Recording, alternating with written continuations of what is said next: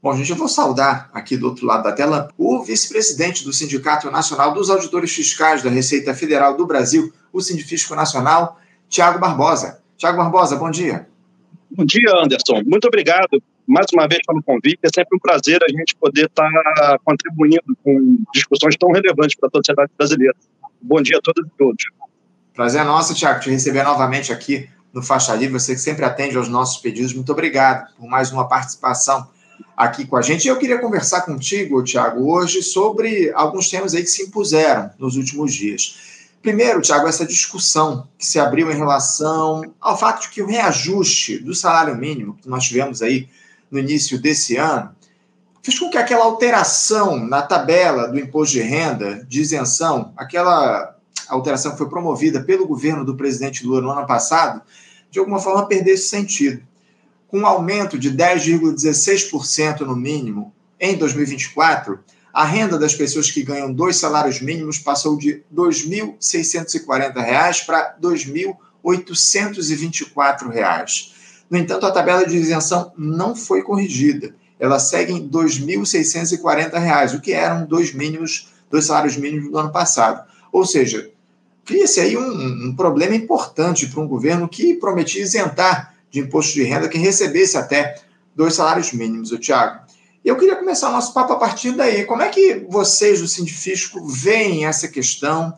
Será que o governo não imaginou que poderia ser criado um problema a partir dessa desvinculação, na verdade, do, da tabela do imposto de renda do salário mínimo? Fala um pouquinho uh, eh, para a gente, por favor, a respeito de, desse problema que acabou se criando, Tiago. Anderson, é, a gente teve um, um, período muito longo no Brasil sem nenhum tipo de correção da tabela do imposto de renda. Né? A gente tem acumulado desde 96 até 2022, é, coisa da ordem de 150% de, de defasagem né, da correção da tabela do imposto de renda. Sendo que dentro desse período, a gente teve um período mais crítico ainda, que foi de 2017, é, do 2016 até o ano passado, que a gente teve 0% de, de, de, correção, e a gente, nesse período, inclusive, teve inflação com dois dígitos, né? Então, é, o que acaba acontecendo, Anderson, é que quem ganha menos, conforme vai tendo a sua renda atualizada pela inflação ou pelo reajuste do salário mínimo, a pessoa que estava numa renda abaixo né, da faixa de isenção ou estava numa faixa de tributação mais baixa, passa a, a, a estar numa, numa faixa de tributação mais alta. O ideal do imposto de renda é que ele atinja as maiores rendas, né? que, que a observância da capacidade contributiva né, seja o, o central né, da tributação da renda, que quem tem mais eh, paga mais, quem tem menos é isento ou não paga. O que acaba acontecendo é que quando a gente não corrige a tabela do imposto de renda, a gente vai diminuindo essa progressividade do, do modelo. No ano passado, houve uma, uma medida emergencial do governo de corrigir a, a, a faixa de isenção. Só que o que, que acontece? A partir do momento que você corrige só a faixa de isenção, é como se estivesse aumentando um pouquinho a tributação da, da última faixa, que, que já é muito baixa no Brasil, se a gente for pensar na última faixa com R$ 4.600, né? Uma faixa muito baixa.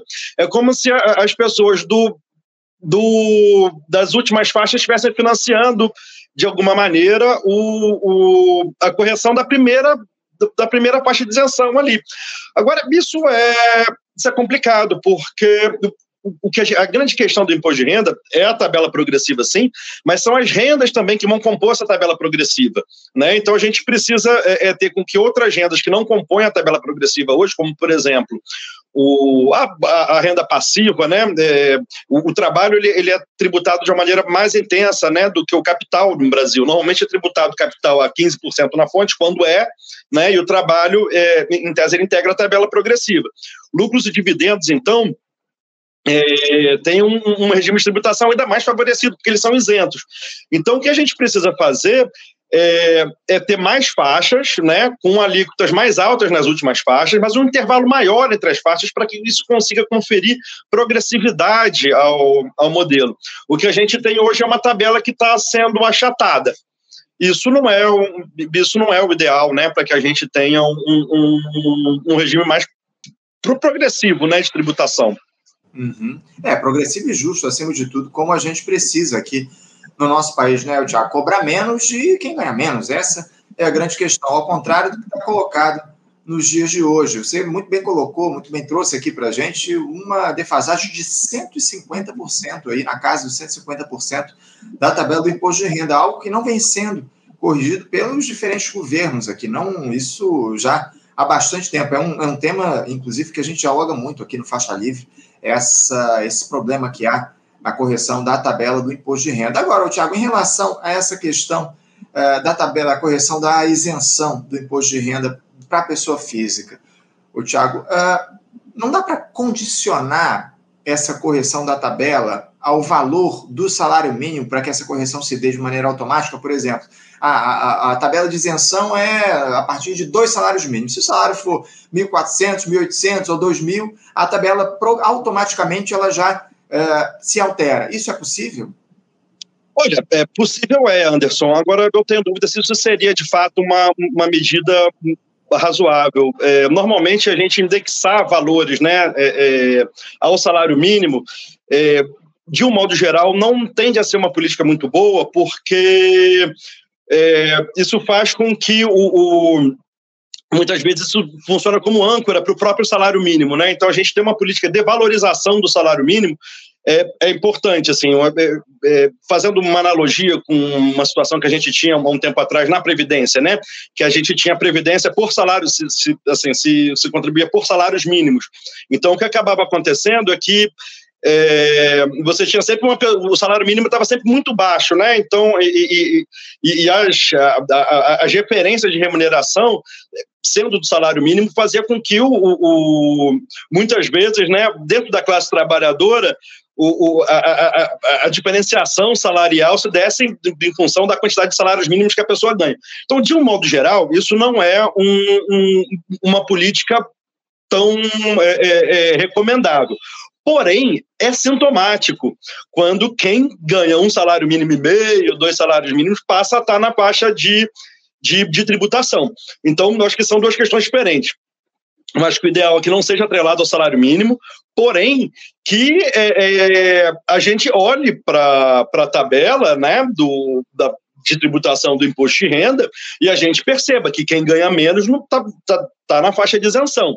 Pode não existir, a gente pode não ter é a vinculação direta, mas realmente quando a gente olha para a tabela e vê que uma pessoa ganha um salário mínimo e meio ou uma pessoa que ganha um salário mínimo já está na faixa de tributação, porque existe alguma coisa muito errada no modelo. E o que acabou acontecendo, né? É, ano passado e, e, e, outros anos, há bastante tempo a gente vem é, batendo nessa tecla, né? Pô, a tabela está tão defasada, mas tão defasada que a partir né, de, de algum momento, é, ano passado estava em 1.900, né, a partir de isenção, já era um salário mínimo e meio. A partir de algum momento, quem ganha um salário mínimo muito, né, muito próximo disso já vai estar na faixa de, de tributação. Só que isso é um, é um, é, isso é um sintoma, né? Mas isso não descreve todas as distorções do modelo. Porque o que, que aconteceu na prática? É, é do ano passado para esse ano se corrigiu só a faixa de isenção. Né? Isso é uma coisa insuficiente.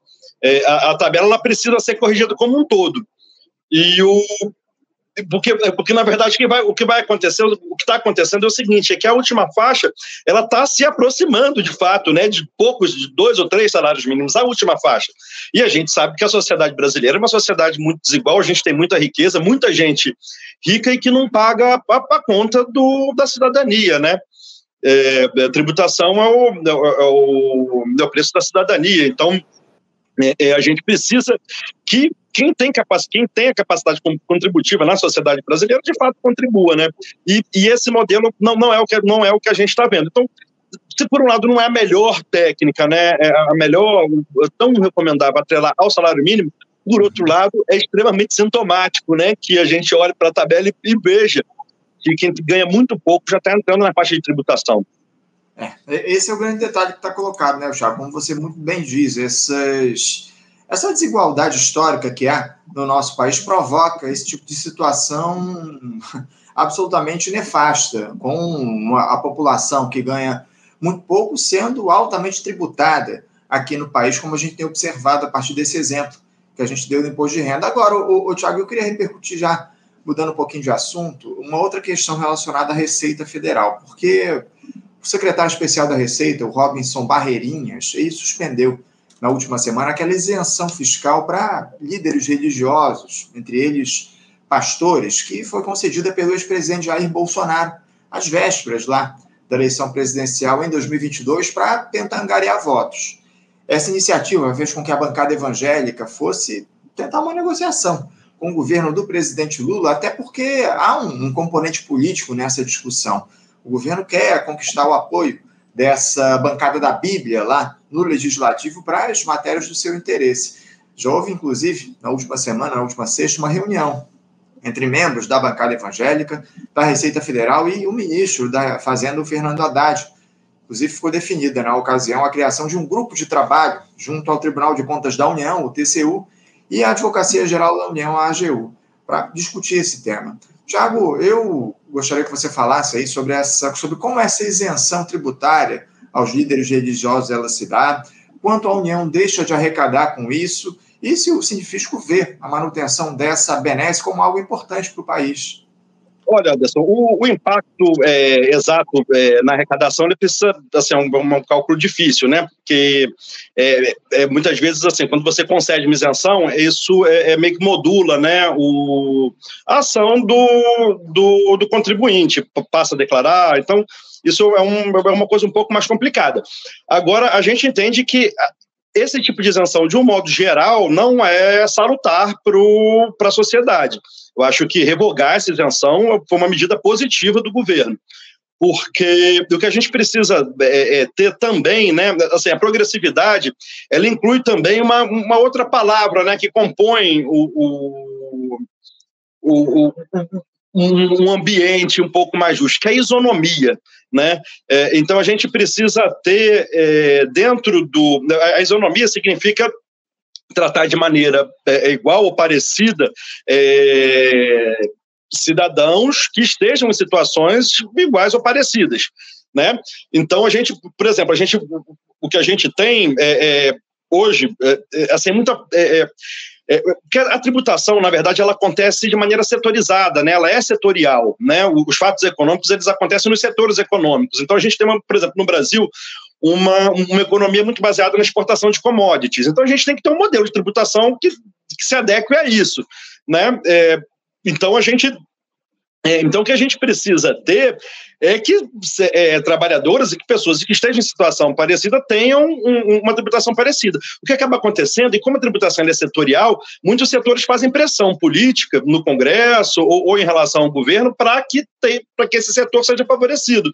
Agora, o que acaba acontecendo é que quem tem é, é, muitas vezes o poder econômico, muitas vezes é, é, desfruta de alguma influência política, acaba tendo é, um benefício fiscal. Isso não é interessante. Né? Isso não é interessante de maneira nenhuma. Isso não só para a situação das pessoas físicas, né? mas para a questão, como eu, como eu falei é, agora há pouco, a questão, por exemplo, do, da tributação da renda, do que é renda passiva, o que é renda do trabalho. Né? Então, a gente, se a gente tem o, o que é a tributação da pessoa jurídica né, e, e, da pessoa física, se a gente tem, por exemplo, uma tabela que não é corrigida, uma tabela muito mais draconiana do que a tributação da PJ, o que a gente tem é a pejotização, né? seja uma pejotização é, é, precarizada de quem tem rendas mais baixas, seja aquela pejotização elitizada de, de quem tem muita disponibilidade financeira e não, e não, e, e não traz a sua renda para tributação. Então, nesse sentido, Anderson, é muito importante que o. para que se tenha, inclusive, o sentimento de justiça na sociedade. Né, para que a gente veja que os setores econômicos, quem tem capacidade contributiva, quem, quem, quem ofere renda, esteja pagando também o, a tributação.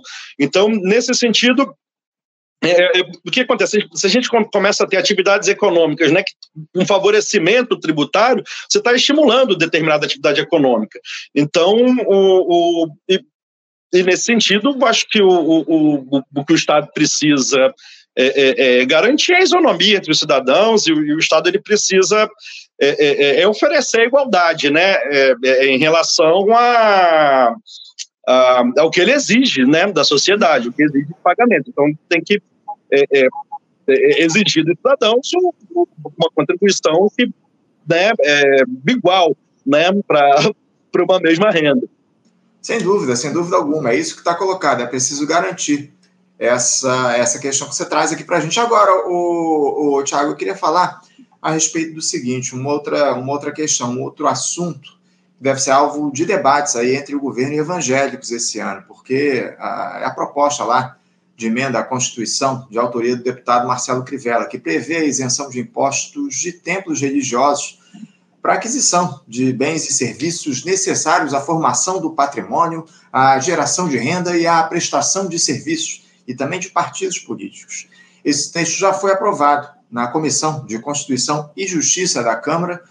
Eu vejo algumas pessoas, inclusive, dizerem, o, o Tiago, que muitas dessas igrejas querem deixar de pagar impostos para investir esses recursos em campanhas políticas, como verdadeiros partidos. O Brasil não tem sido generoso demais, Thiago, justamente com essas instituições que se utilizam desse tipo de benesse para levar à frente projetos de poder? Sim, o Brasil tem sido bem benevolente com setores econômicos e que conseguem exercer algum tipo de pressão política. É, como eu falei, de modo geral, a gente tendo uma tributação né, que é por natureza setorizada, a gente, quando coloca um setor econômico, né, um setor da sociedade, que tem é, é, capacidade de intervenção política, e esse setor ele começa a defender uma tributação favorecida para o próprio setor, a gente começa a ter um modelo de um modelo distorcido, né, um modelo injusto. E o Brasil tem se notabilizado por isso. Se a gente olhar, por exemplo, a tributação, né, os, os, os valores nominais, o que está no o, valor das alíquotas né, aplicadas é, na tributação do Brasil dos países da OCDE, a gente olha que é, assim, os valores gerais, é, os valores totais são parecidos, né? embora a gente tenha uma, tributação muito mais baseada no consumo do que na renda, uma tributação mais injusta, mas o que a gente vê é que a gente olha o, o, o valor ali, ele está parecido, só que na verdade ele está escondendo uma série de benefícios fiscais que são dados, né, é, é, a partir de uma norma infralegal, que às vezes não está na lei, mas, mas, num regulamento, uma hipótese de incidência que é colocada a partir de, um, de uma medida provisória. Então, que a gente vê muita pressão política né, é, é, é dentro da legislação, dentro do, do, da discussão tributária brasileira. E normalmente ela está vinculada ao, ao ao objetivo de se pagar menos tributo. E o que a gente vê né, no, no, no Brasil em relação a, a, a, determinadas instituições não é nada muito diferente disso. Né? É, é, são entidades que atuam né, no, no, atuam na economia, que, que tem grande poder é, é, de influência, tem grande poder dentro do, do Congresso Nacional e que, de alguma maneira, é, é o, o, seu próprio interesse econômico. Agora, é, o que o Estado precisa fazer é ter, é, como eu falei, uma, uma postura isonômica né, em relação aos diversos setores da sociedade. É isso, isonomia, né, o, Tiago? Eu acho que, acima de tudo, a gente precisa tratar dessa questão da isonomia em relação aos diferentes setores da sociedade, enfim, a gente não tem observado isso ao longo da, das últimas décadas aqui no nosso país. Eu tenho até um comentário aqui de um espectador nosso, deixa eu ver se eu consigo recuperar ele aqui, o, foi, se não me engano, o Alexandre, ele disse aqui, ó, até 1995 o Brasil colocava, cobrava uma alíquota de 35% sobre os grandes, os grandes salários e tinha uma base de isenção maior. Fernando Henrique Cardoso revogou e o lulopetismo manteve revogado por cinco mandatos. Ele fala aqui sobre a questão do imposto sobre a renda no nosso país, que a gente discutiu na nossa, na nossa primeira pergunta aqui do nosso programa, né? essa dificuldade ou essa necessidade, acima de tudo, que há se tributar as grandes rendas do nosso país, que existia lá durante muito tempo no nosso país, até 1995, algo foi derrubado pelo governo Fernando Henrique. Ô, ô Tiago, você acha que esse modelo que estava colocado antes de 1995 de tributação na faixa dos 35% de, de valores mais altos, uh, de, enfim, de rendas mais altas, isso é o ideal? Olha, isso precisa ser, ser estudado, mas com certeza parece melhor do que o modelo que a gente tem hoje. É, Anderson, é, foi muito bom esse, esse, comentário do, do Alexandre, sabe por quê? Porque ele, ele tocou num, num, num, período muito interessante do, da história da tributação no Brasil, que foi essa segunda metade da década de 90. Né?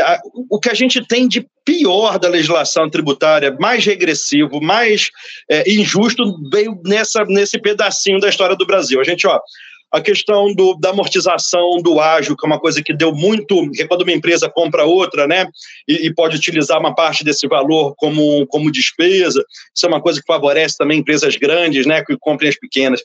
A questão do, do da isenção do, dos lucros e dividendos distribuídos também, a legislação de 97, salvo engano, é, esse período, né, que foi muito vinculado às privatizações do governo Fernando Henrique, normalmente é, é, as medidas de privatização elas vieram acompanhadas de medidas terríveis do ponto de vista tributário e muito regressivas. O que acabou acontecendo é que nos, nos governos seguintes do, do presidente Lula e depois da Dilma Rousseff, do Rousseff, muito, muitas dessas medidas que foram adotadas lá no final da década de 90 não foram, é, é, é, assim, não foram mexidas e, e, de fato, muita coisa do que teve de muito ruim, de deletério para o nosso é, é, sistema tributário não foi mexido de fato nos primeiros é, nos mandatos né, do, do, do presidente Lula e, do, e dos mandatos da presidenta Dilma Rousseff. Só que o que, que acontece? A gente viveu. Só que a gente viveu no governo Bolsonaro um período que é, é, as mudanças foram tão, tão terríveis, mas tão draconianas, tão é, é no sentido de destruir o, o, qualquer tipo de possibilidade de existência de um Estado minimamente é, é provedor de igualdade social, que agora sim, em algumas medidas, não aquelas lá do Fernando Henrique do, do final da década de 90, mas algumas medidas do do, do governo Bolsonaro, sim, algumas foram, foram medidas, foram é, mexidas, né? E, e, o governo está atuando como, por exemplo, a questão do voto de qualidade no CARF, o governo foi muito é, é, é, foi atuante nisso, mas isso é uma coisa, o, Anderson, que aí não se trata nem de você é, de ser de esquerda, de direita, é uma, é uma questão civilizatória, né? Eu acho que nem o, nem o próprio capitalismo consegue sobreviver com, com um modelo em que é, é, é simplesmente um, um, grupo muito específico né, de, de de pessoas com interesse econômico e capacidade econômica consegue dominar completamente o, o, o, o cenário da tributação no Brasil. É, inclusive, alguma... inclusive Thiago, desculpa até te interromper, tem um comentário aqui do Ipatia que ele tra trata justamente disso que você diz aqui. Ó. Taxar lucros e dividendos é uma recomendação do próprio FMI hoje, né? o Fundo Monetário Internacional. É, é, não taxar lucros e dividendos é que é uma, é uma coisa, uma peculiaridade, na verdade, da tributação no Brasil. É, é Fala-se né, que é Brasil e Estônia, que são os dois únicos países né, que, que, que têm esse tipo de, de isenção. Isso é uma coisa esdrúxula, isso é uma coisa realmente esdrúxula. E o, agora, agora é isso, né? O, o, os primeiros governos do, do, do, presidente Lula, de, fato, não mexeram no, no, no, que teve de muito ruim do governo Fernando Henrique. Mas alguns avanços houve né, nesse, nesse período. O governo tentou, é, é, é, em relação à questão do. para ser justo também, né? Assim, em relação à questão do juros sobre capital próprio, que é um, que é um benefício fiscal, o governo tentou é, é, é, mexer nisso. Agora, o que acaba acontecendo é que sempre que a gente fala de tributação, né, a gente tem muito interesse econômico, isso desperta é, é setores que estão muito organizados, né, que têm muita influência dentro do, do Congresso, da política. É, é isso. Ô, ô Tiago, para a gente fechar aqui o nosso papo, eu queria tratar com você desse movimento grevista dos auditores fiscais aí que vai ganhando adesões a cada dia que passa. A partir de hoje, até a próxima sexta-feira, a categoria vai deixar de realizar o chamado desembaraço de cargas. As localidades afetadas são o aeroporto de Viracopos, o Porto de Santos, o aeroporto de Guarulhos, a alfândega de São Paulo, abrangendo os portos secos do estado de São Paulo, a alfândega de Salvador, a partir do dia 23, as alfândegas e inspetorias nos estados de Alagoas, Paraíba, Pernambuco e Rio Grande do Norte, a Alfândega de Porto Alegre, a Delegacia de Santarém e na Inspetoria de Paracaíma, ou Paracaima, na verdade. Durante o período, o Tiago haverá aí nos locais somente a liberação das cargas perecíveis, vivas, perigosas, medicamentos e alimentos. Tiago, é mais uma ação os auditores fiscais aí reivindicando a valorização da categoria. E eu queria que você falasse rapidamente aqui para a gente um pouco sobre o movimento que vai ser realizado essa semana, sobre os rumos dessa greve da categoria, por favor, e também nos explicasse o que seria esse desembaraço das cargas, de cargas, por favor. Opa, é, perfeitamente, Anderson. É, na verdade, os auditores fiscais da Receita Federal do Brasil se encontram em, em, em mobilização já há bastante tempo, cerca de praticamente é, dois anos, né? É, com vistas ao cumprimento do acordo salarial de 2016. É, então, a gente tem um, um, uma demanda em relação ao cumprimento de um acordo que, que foi é, é, firmado e não foi não está sendo observado, não foi, né, por nenhum governo de lá para cá. É, o desembaraço aduaneiro, Anderson, é quando sempre que existe a entrada né, da mercadoria no em território nacional, ela precisa é, é, ter um, uma análise do Estado, seja de órgãos intervenientes, como a Anvisa, é, a ANS é, e da Receita Federal, para que a, o, o, a Receita Federal é o órgão que tem precedência sobre os demais na zona primária, que é onde entra essa por onde entra essa mercadoria. Então, é, isso é absolutamente é, é fundamental né, para o controle do, do, das fronteiras, para a proteção da economia nacional. Então, uma atividade muito importante.